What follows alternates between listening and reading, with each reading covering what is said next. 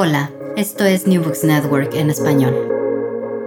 Bienvenidos a un nuevo episodio del canal de historia de New Books Network en español.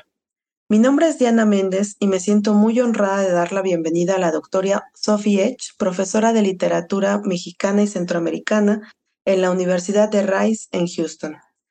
Sofía es autora del libro Letra y Metralla, Cultura y Política durante los periodos de conflictos armados en México y Centroamérica entre 1910 y 2020, obra que fue publicada en 2022 en la Ciudad de México por Bonilla Artigas Editores. Esta edición fue acreedora este año, 2023, del Premio Iberoamericano concedido por la Latin American Studies Association, una de las distinciones más prestigiosas que concede esta asociación. Pero el reconocimiento al trabajo de Sophie antecede a esta edición, pues la versión original en inglés ganó el premio al mejor libro en humanidades por la sección México de la misma asociación en 2019. Sophie, me alegra mucho recibirte en este espacio. Bienvenida a New Books Network. Muchas gracias. Es un placer estar aquí contigo y con ustedes. Muchas gracias, Sophie. Pues para dar inicio, ¿podrías hablarnos sobre tu trayectoria profesional y cómo llegaste a interesarte en el estudio de los conflictos armados desde la dimensión cultural y material del arma de fuego? Sí, claro que sí, con mucho gusto. Em, pues vale aclarar primero que, yo soy alemana, entonces por lo general mucha gente me, pregunta, pero ¿cómo es que te hayas interesado en América Latina, cómo empezó eso y realmente fue después de terminar la eh, secundaria en Alemania, eh, fui a Perú, fue la primera vez que fui a América Latina, la primera vez que empecé a aprender español y estuve ahí tres meses en Lima, me gustó muchísimo, pero eso sí, siempre había leído muchos textos literarios del boom, justo las novelas del boom en traducción al, alemán, porque mis eh, padres eran grandes aficionados del boom, ¿no? Entonces conocía algo de literatura latinoamericana, pero en traducción al alemán. Entonces, a base de eso, de estas lecturas y de esa estancia en Perú, decidí de estudiar una carrera que existía en aquel entonces de literatura latinoamericana en Berlín. Y porque me gustaba la literatura, me gustaba sabía que iba a poder aprender español y portugués y, me llamó mucho la atención.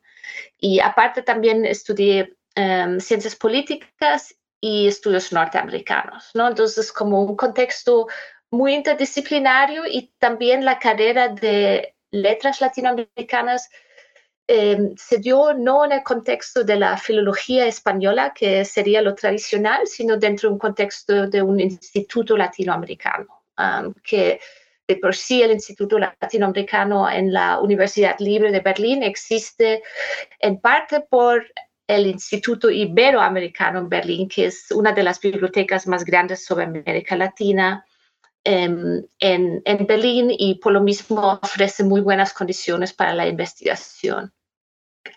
Ahí empezó el interés porque un amigo chileno, cuando tomamos un curso sobre memorias sandinistas, nos prestó música de la revolución sandinista, ¿no? Fue el momento como de en el cual el internet todavía no tenía las capacidades que tenía hoy, entonces un amigo nos prestó, quemó un disco de música sandinista y una amiga y yo pasamos mucho tiempo intentando de entender las letras, descifrando las letras, porque uno aún no podía encontrar las letras en internet. Y me llamó mucho la atención que fuera una música tan optimista, con un afán tan utópico, pero a la vez una música tan violenta, ¿no? Que aprecian rifles, bombas, etcétera. Y creo que ahí surge como el interés inicial para ese libro. Obviamente en aquel momento no sabía que eso en algún momento, muchos años después, se iba a convertir en libros.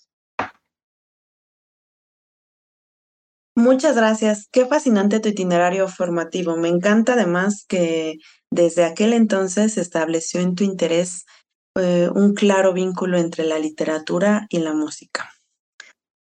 Considero que, que una vía para entrar al argumento central de tu obra es la discusión en torno a la relación de las armas con la modernidad. Cuéntanos, por favor, ¿Qué ofrece el estudio de los conflictos violentos a partir del examen cultural de sus objetos y qué nos dicen sobre la perspectiva de los individuos frente al Estado? Sí, con mucho gusto. y me alegra que estemos empezando la conversación justo con el tema de la modernidad, que creo que es un, tema tan importante para los estudios latinoamericanos. Y lo que intento en el libro es realmente em, pensar y abordar el tema de la modernidad y específicamente de la modernidad o las modernidades latinoamericanas desde las armas, ¿no? Em, cómo se aspira hacia proyectos de modernidad a través del arma, em, cómo se negocia cómo se negocian diferentes proyectos de modernidad a partir del arma. Esas son realmente las preguntas eh, que abordo en, en, el libro y tal vez para eso es también importante explicar cuáles son mis definiciones que uso para modernidad en el, en el libro. Y por un lado sí uso una em, definición muy clásica em, Em, que es la definición de, Max Weber, em, en la cual define la modernidad como un, un proyecto de racionalización y de secularización de la sociedad, ¿no? Que cada vez las sociedades modernas cada vez son sociedades más laicas, em, más racionales, más profesionalizadas, ¿no? Y esa racionalización se da a través de la burocracia, organización de trabajo, etcétera. Y eso lleva, ¿no? Famosamente al desencantamiento del mundo y una desaparición de, magia, de, religión, etcétera, del, mundo. Y em,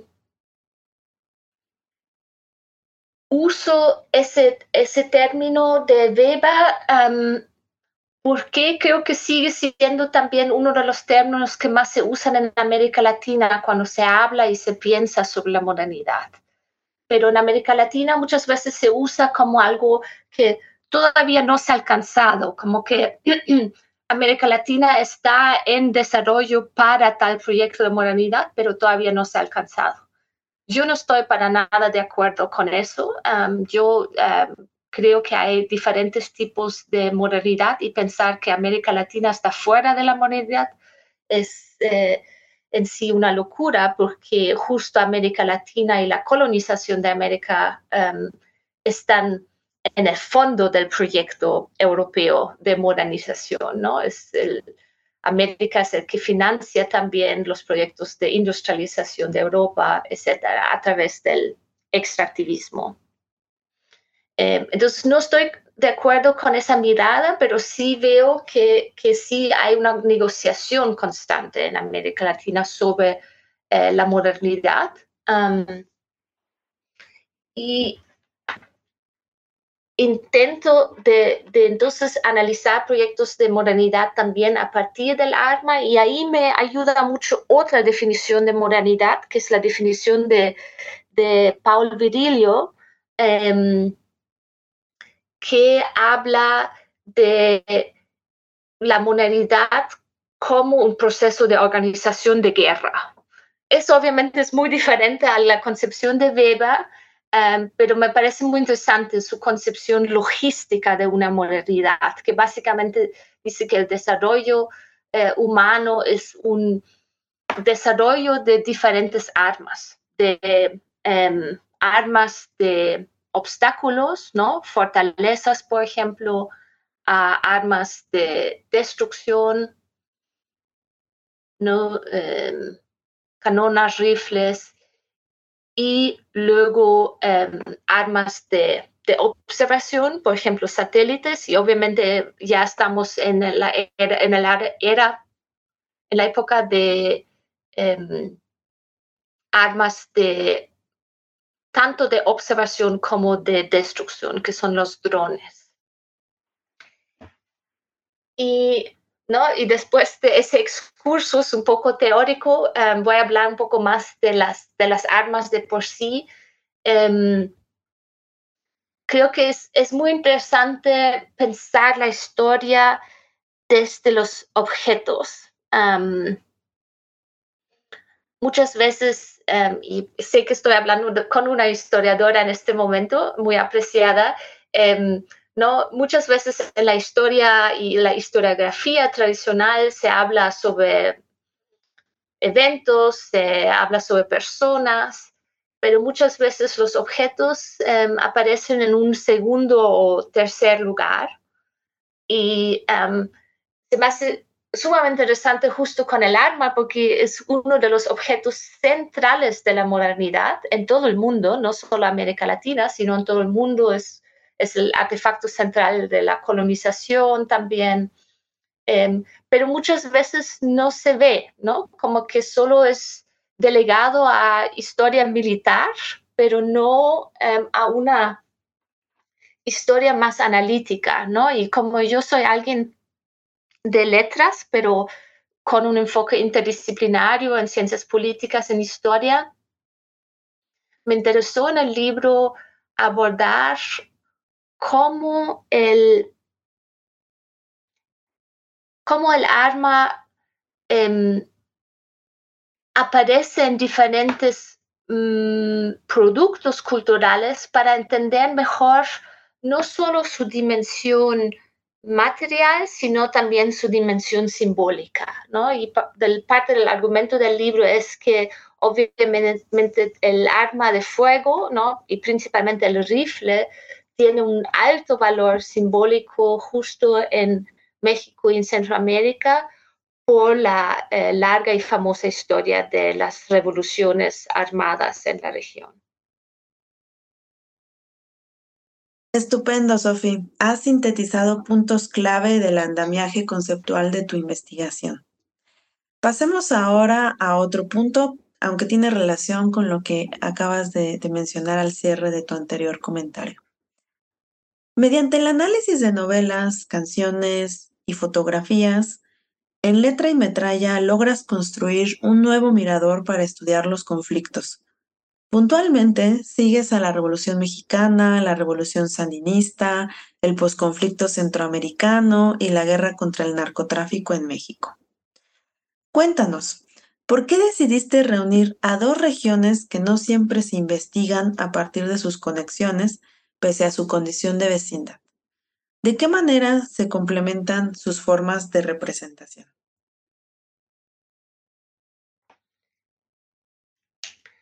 Sí, um, buenísima pregunta y obviamente una pregunta eh, muy interesante y muy importante. Em, creo que lo que veo en, la academia que eh, a veces todavía tenemos una tendencia de enfocarnos muy hacia lo nacional y hacia la historia nacional.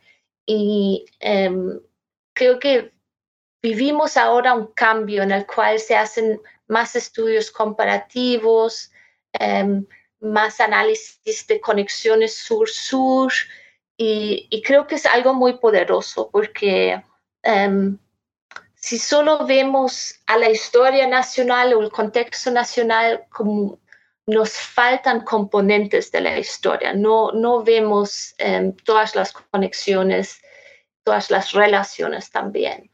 Y em, obviamente no es fácil comparar México y Centroamérica porque, como bien mencionaste, Diana, son regiones vecinas, pero son también regiones muy diferentes, ¿no? Em, México es un, país eh, grande, muy poderoso que en gran parte ha podido eh, defender su soberanía eh, nacional en gran parte, ¿no? ciertas invasiones y el contexto de Centroamérica es un contexto mucho más precario de, países económicamente em, y demográficamente em, y geográficamente mucho más pequeños, de de economías mucho más dependientes em, y la relación entre las dos regiones también no es una relación entre iguales, ¿no? Como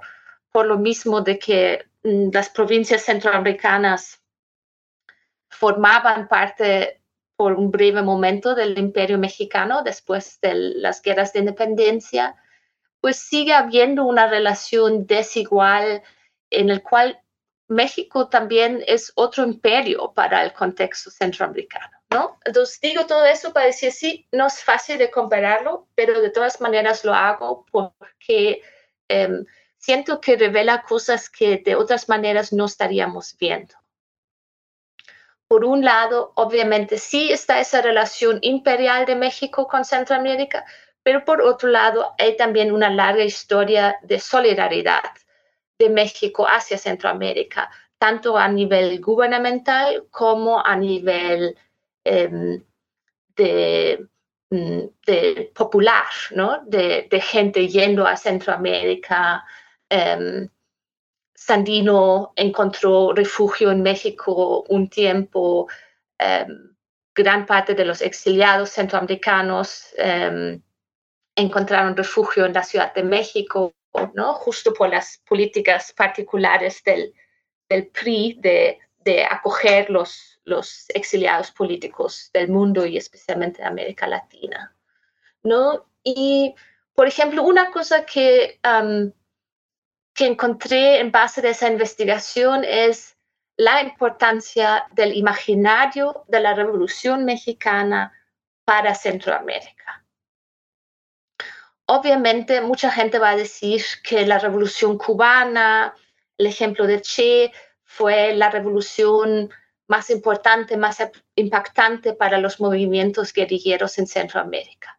Y hasta cierto punto sí es cierto porque obviamente los, movimientos guerrilleros adoptan en gran parte, en primer lugar, una estrategia de foquismo en base a la experiencia de, de Cuba, ¿no?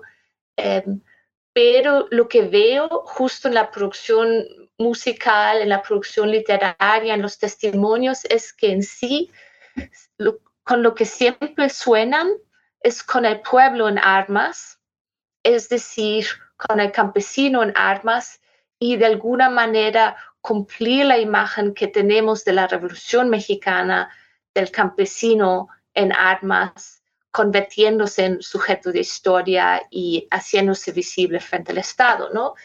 Y ese es el sueño. Muchos de los guerrilleros centroamericanos no son campesinos, sino son de clase media, alta, son estudiantes, pero el sujeto que buscan es el pueblo en armas, el campesino en armas. Y me llama mucho la atención pensar ¿no? que, que también cantaban corridos de la revolución eh, en Centroamérica, que los em, guerrillas eh, cuentan que eh, leían, por ejemplo, El águila y la serpiente de Martín Luis Guzmán en la selva en Guatemala. Y obviamente luego también los zapatistas en Chiapas, el STLN, también aprende mucho de estudiar, leer, eh, analizar eh, los éxitos, pero también las fallas de los movimientos guerrilleros centroamericanos. Entonces también creo que esa guerrilla particular que surge en México en 1994, después del supuesto fin de la Guerra Fría, es una guerrilla muy informada por la experiencia centroamericana. Entonces, esas conexiones me interesan mucho y creo que se pueden ver claramente a, través de un estudio comparativo, que obviamente es un estudio comparativo que de todas maneras em, respeta los contextos, las condiciones particulares de cada país em, y no tiene pretensiones de decir que son experiencias iguales. Iguales no, pero son experiencias relacionadas y entrelazadas. Maravilloso. Quiero decir que yo soy partidaria por entender la historia de México y Centroamérica de manera articulada, por lo que he encontrado en tu libro, Sofía, elementos muy valiosos para fortalecer el encuentro desde la escritura. Una de las cuestiones que, valoro mejor de, de tu trabajo. Ahora quiero plantear otra cuestión. Tu obra deja en claro que el análisis de género es uno inherente al tema de las armas, pues moldean la masculinidad o bien, en algunos casos, cierto empoderamiento femenino.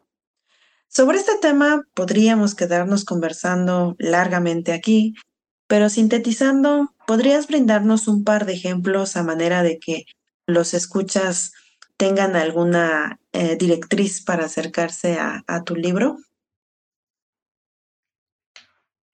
Claro, con, muchísimo gusto.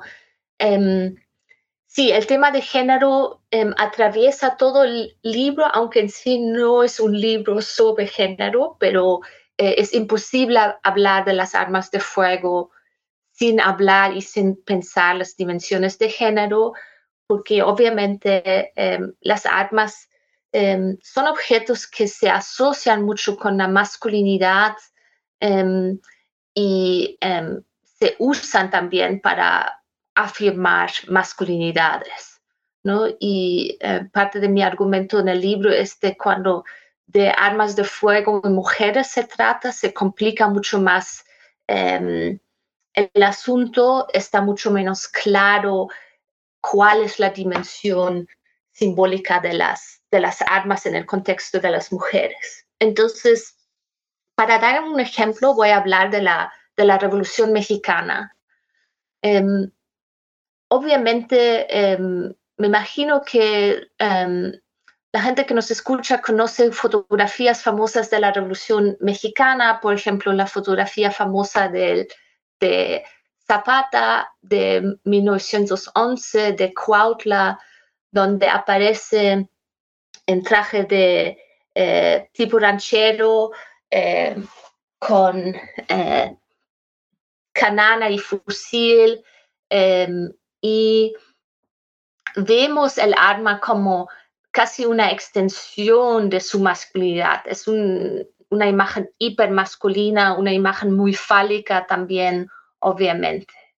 Y lo que trazo en el libro es cómo el arma de fuego en el contexto de la Revolución Mexicana sirve para sujetos antes ninguneados, invisibilizados, de hacerse visibles en el contexto del em, Estado mexicano.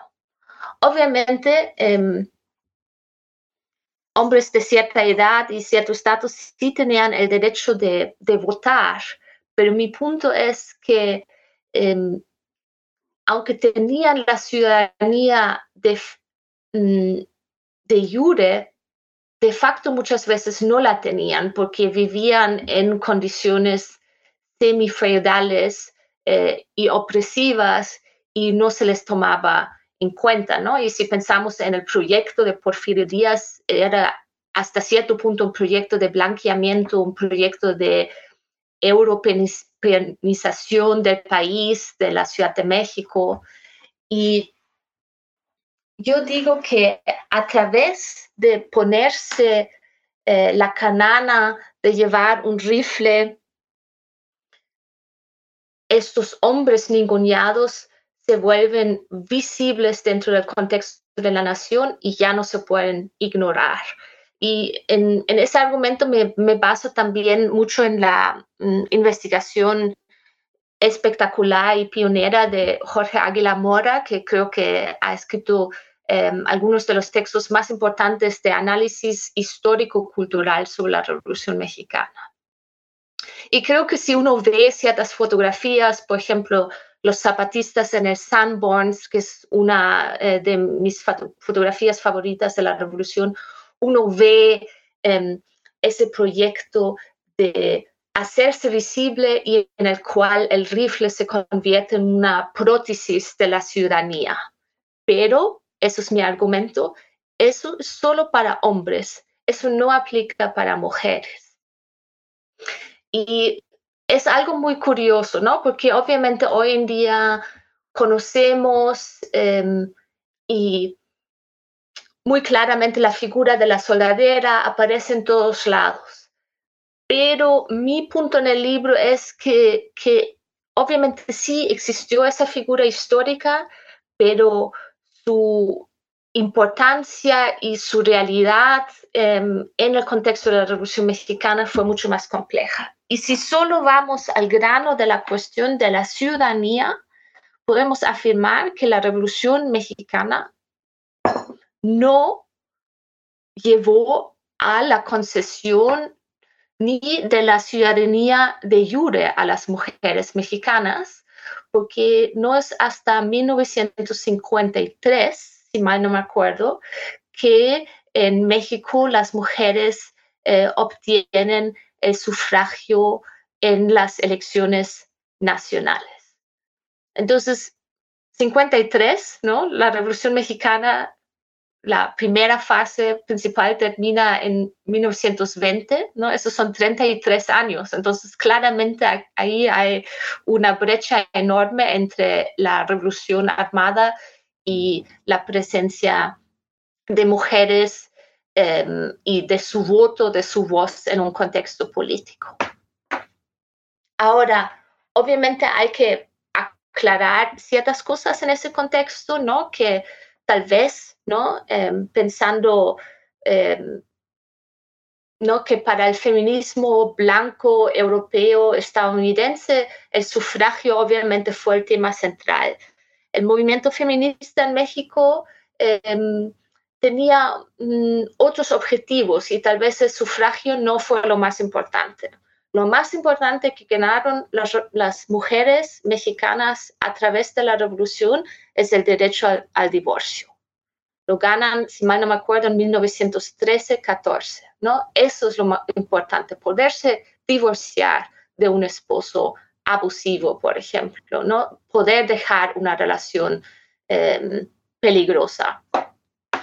Entonces, em, creo que nos habla un poco, ¿no? De, de, objetivos diferentes en el contexto de la, del movimiento feminista en México.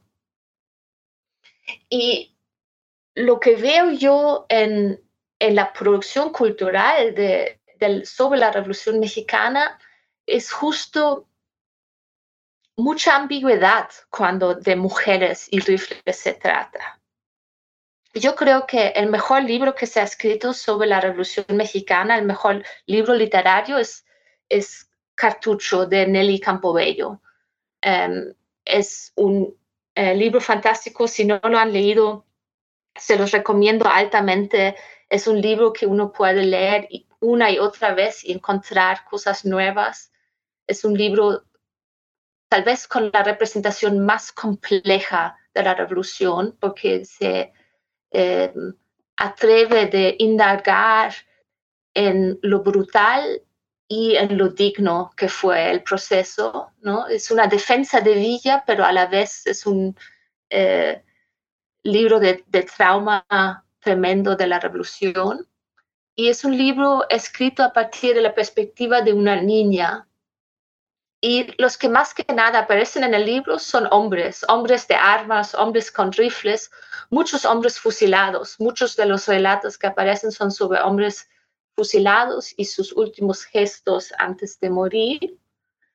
Pero aparecen de por aquí y por allá algunas mujeres, la mamá de la narradora y otras mujeres más. Pero en su caso vemos em, no ese empoderamiento a través del rifle, sino más que nada em, la ambigüedad. Por ejemplo, una mujer tiene un rifle y antes de la revolución lo usaba, pero cuando pasa Pancho Villa por Paral en Chihuahua, ella entrega su rifle a Pancho Villa, es decir, lo apoya, pero em, también no es ella que se, se una a la revolución. Y em, otro caso que aparece en el texto es un caso de lo que yo interpreto como la representación de una posible violación de la madre de la narradora em, a mano de carancistas y son hombres que interrumpen en el espacio doméstico con armas y la mujer eh, queda sin poder frente a esos hombres y frente a sus rifles. ¿no? Entonces son em, visiones muy diferentes de la, de la cuestión de armas en, en, relación a género y obviamente uno podría seguir esa discusión ya también en otros contextos de los cuales habla el libro, ¿no? Em, el famoso, eh, la famosa fotografía de la miliciana de Basvalito de la Revolución Sandinista, una mujer dando pecho eh, con rifle sobre el hombro y luego las mujeres y hombres que aparecen en el contexto del discurso sobre la guerra contra el narcotráfico en México. ¿no? Ahí sigue, pero sigue siempre esa ambigüedad. Muchas gracias, Sofi. Hemos tocado ya en esta entrevista varios temas clave de tu obra. Quiero invitarte ahora a que hagamos un salto temporal de la Revolución Mexicana hacia Centroamérica. Hablando del fin de los conflictos armados en Centroamérica, sigues un panorama en general desolador, marcado por el desarraigo y el desencanto. Son los años del neoliberalismo en los que sucumben lo que queda de los pequeños y débiles estados centroamericanos, contexto que además posibilita la ampliación de las policías privadas sobre las públicas. Encuentras también un nuevo personaje, el soldado reaccionario que parece devenir en el nuevo guerrillero. ¿Nos podrías hablar de este personaje y la situación que permite su emergencia? Sí, es em, obviamente una em, pregunta muy interesante, ¿no? Y um, muy importante, ¿no? En, en, el contexto de Centroamérica se, se habla mucho de una literatura de posguerra. Um, y es una literatura muy prolífica. Se escriben muchos libros en los años 90 y en el nuevo milenio que son libros que tratan todavía tanto del conflicto armado pasado y de sus vestigios en la actualidad y también de ese nuevo contexto eh, que bien mencionas, que es un texto neoliberal en la cual em, el Estado em, está casi ausente, ¿no? Entonces, em, la, la gente tiene que sobrevivir a su manera y lo que vemos en esos textos se ha hablado de una, em, Beatriz Cortés ha hablado de una estética de cinismo, otros lo, lo han mm, marcado en una estética de desencanto, un profundo desencanto después em, de las esperanzas revolucionarias. Y ahí surge esa figura tan interesante que es la figura del desmovilizado en Centroamérica. Y aparecen en muchas novelas, en novelas de Guatemala, en, de El Salvador, de Nicaragua, em, Costa Rica, creo, hasta. Em, y lo interesante es que ese desmovilizado puede ser tanto de la derecha como de la izquierda, ¿no? Como hay una crítica implícita que, eh, y, implícita y a veces muy explícita en Horacio Castellanos Moya, ¿no? Que al final de cuentas eh, las ideologías dar o dominar eh, en ciertos sujetos que la cuestión em, ideológica, ¿no? Entonces es una, una crítica muy, muy amarga, amarga sobre em, esas utopías, esas esperanzas revolucionarias. Y em, es interesante porque esa crítica ocupa también mucho el imaginario del eh, soldado em, o policía privado de Estados Unidos, ¿no? Em, muchos de esos personajes hasta tienen nombres, ¿no? El, el Rambo centroamericano, Robocop, ¿no? Entonces, los nombres vienen también de ese imaginario de Hollywood. Y lo curioso es que, en primer lugar, son figuras eh, por las élites criminales de la región, ¿no? Como seguridad privada eh, en varios contextos, pero hay también cierta ansia de insurrección, de insurgencia, de revolución en esos sujetos, pero con mucho menos eh, confianza, ¿no? Em, y mucho menos, más que nada, perdón, mucho más que nada menos fe en eh, la posibilidad de poder cambiar las cosas. Entonces, aparecen esas figuras y aparecen con el rifle ya no para cambiar la sociedad, sino como objeto de sobrevivencia en un contexto neoliberal. Nos acercamos ya hacia el cierre del libro y también hacia el cierre de este ameno intercambio. Eh, en la parte final de tu obra ubicas la dinámica transnacional de la economía criminal y la supuesta guerra contra él, sobre todo pensando en el caso mexicano. En estos apartados tú encuentras acontecimientos muy sugerentes. Por ejemplo, la utilización constante tanto de criminales como de militares de la exhibición performativa.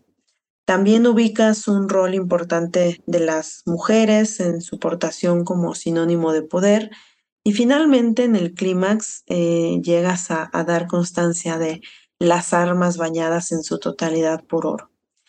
¿Qué novedades identificas de este último periodo en el vínculo entre armas, poder y exhibición? Obviamente es una pregunta muy compleja, ¿no? Y en parte incluí yo también el tema del, narcotráfico o la llamada guerra contra las drogas o contra el narco em, para complicar más el libro, ¿no? Porque siento que eh, en el conflicto actual, obviamente aparecen vestigios de los conflictos anteriores, em, se, hacen referencias a la Revolución Mexicana, em, está el ACO 47, que obviamente es un libro que por mucho tiempo se identificó con em, revoluciones en el llamado Tercer Mundo y en eh, el contexto del narco aparece como cuerno de chivo y como símbolo más bien del, del norte y de poder masculino, etc. Entonces complica, ¿no? Justo el argumento del libro y esa complicación la, la, hago a propósito. Y em, siento que eh, justo, ¿no? En, pensando otra vez en contrastes y comparaciones, en el contraste con los casos anteriores, algo que se ve muy claramente en el contexto actual es ese uso performativo del arma, em, uso del arma como atrezo, como en inglés usamos la palabra prop, em, ¿no? Em, es algo que se usa en el contexto de una obra de teatro, ¿no? Y en, en español lo hemos traducido como atrezo o como utilería, pero siento que no es un término muy común, entonces siempre también doy la traducción al inglés del, prop.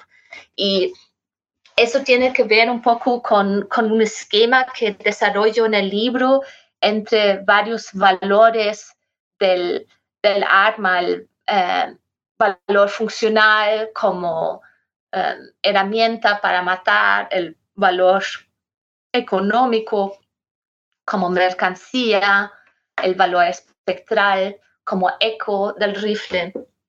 Y principalmente me interesan los valores simbólico, simbólicos de las armas y distingo entre el libro, en el libro entre el valor eh, sociocultural como artefacto, el valor em, alegórico como tropo, ¿no? como metáfora, como alegoría, y por último el valor performativo del rifle como, em, em, como prop, como utilería.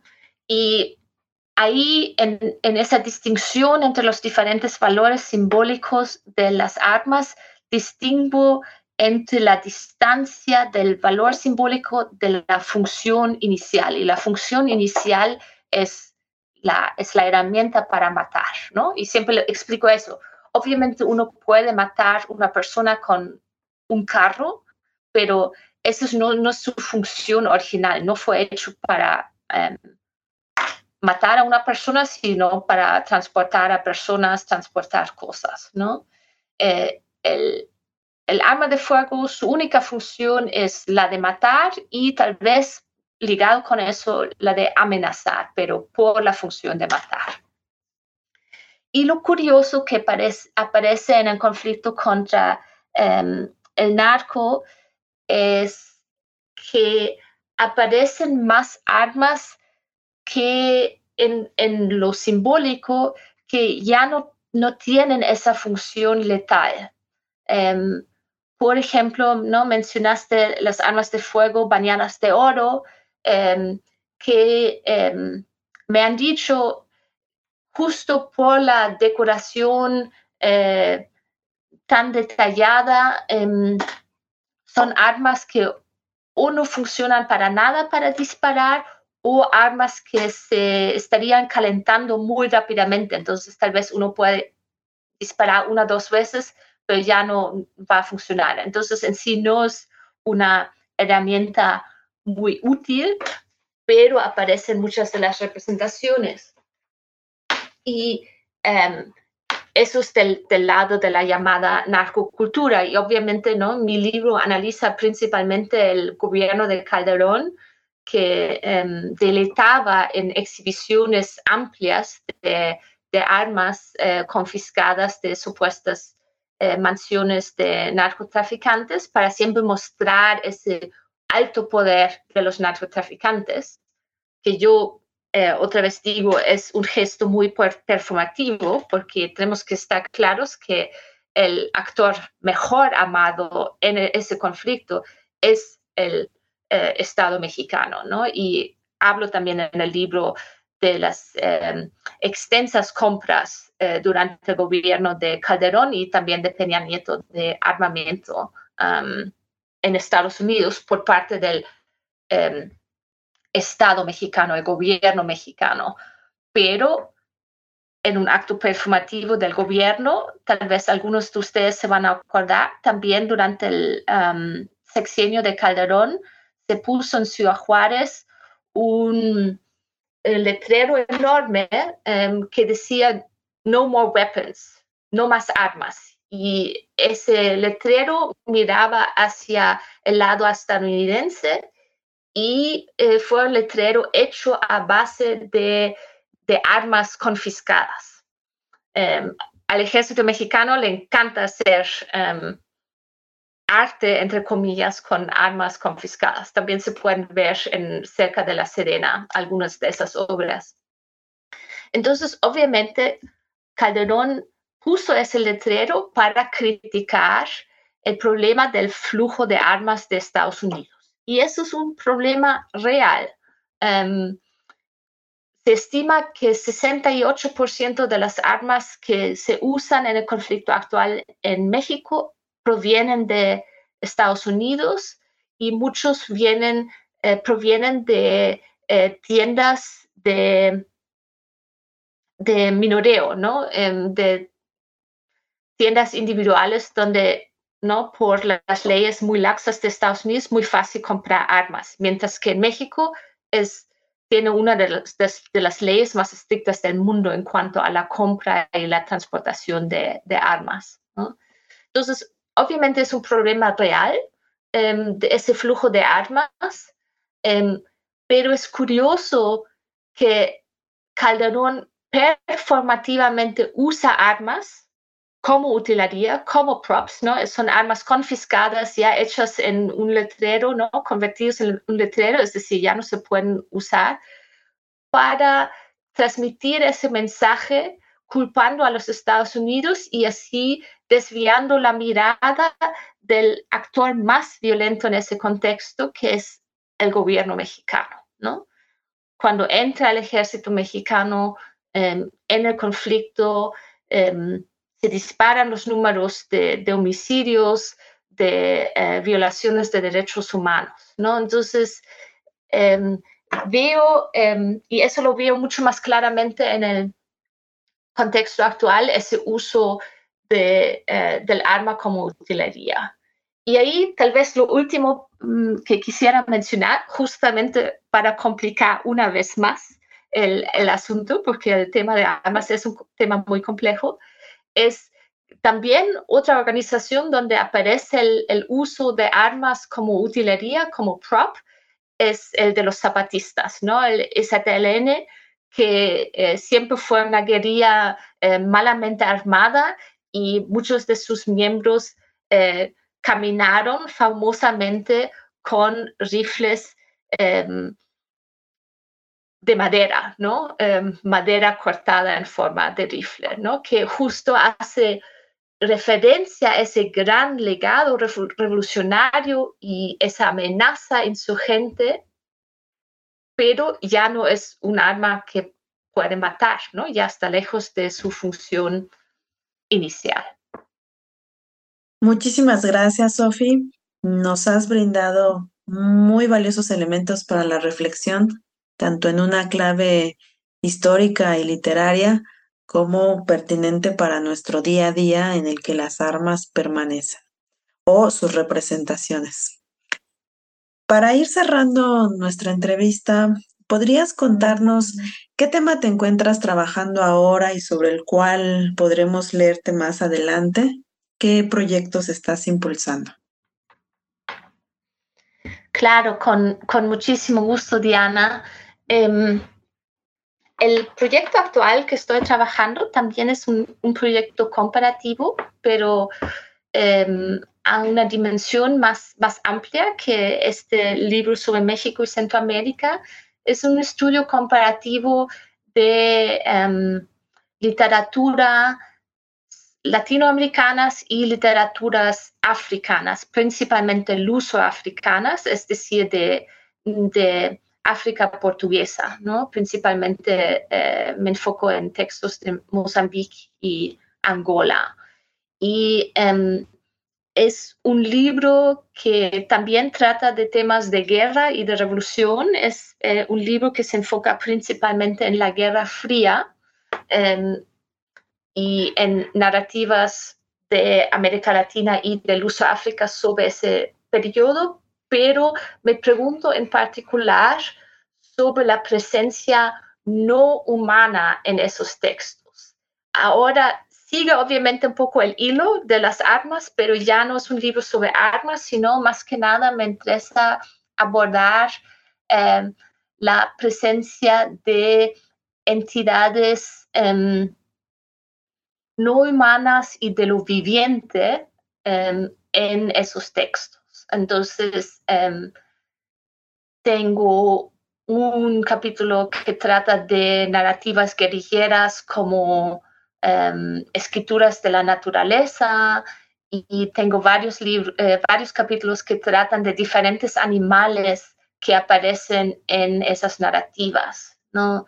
Em, cerdos, por ejemplo, en narrativas de Angola y Cuba, hipopótamos en narrativas de México, de Colombia, de Mozambique. Em, y em, también aparece eh, Durito, ¿no? el escarabajo del, que aparece em, de manera tan importante en los comunicados del IZLN. Entonces, este es el proyecto que estoy trabajando actualmente me, me, gusta muchísimo, he aprendido mucho eh, leyendo, viajando y estudiando los diferentes casos y eh, mucho la, el proceso de escritura de ese nuevo libro. Qué fascinante tema, Sofi. Te, te, felicito por ser siempre tan innovadora. No puedo esperar para leer más sobre tu nueva investigación. Te deseamos desde New Books Network mucho éxito en la concreción de, estos proyectos y esperamos que en un futuro volvamos a contar con tu acompañamiento en este espacio. Para despedirte, ¿deseas agregar algunas palabras de, de cierre, Sofía? Em, solo expresar mi em, enorme gratitud con, contigo, Diana, em, y con Books Network por la posibilidad de hablar contigo sobre el libro. ha sido un enorme placer y un enorme honor estar aquí contigo. Muchas gracias, Sofi. Te enviamos un abrazo. A quienes nos escuchan, les agradecemos por su atención y hasta la próxima. Un abrazo, chao. Gracias por escuchar New Books Network en español.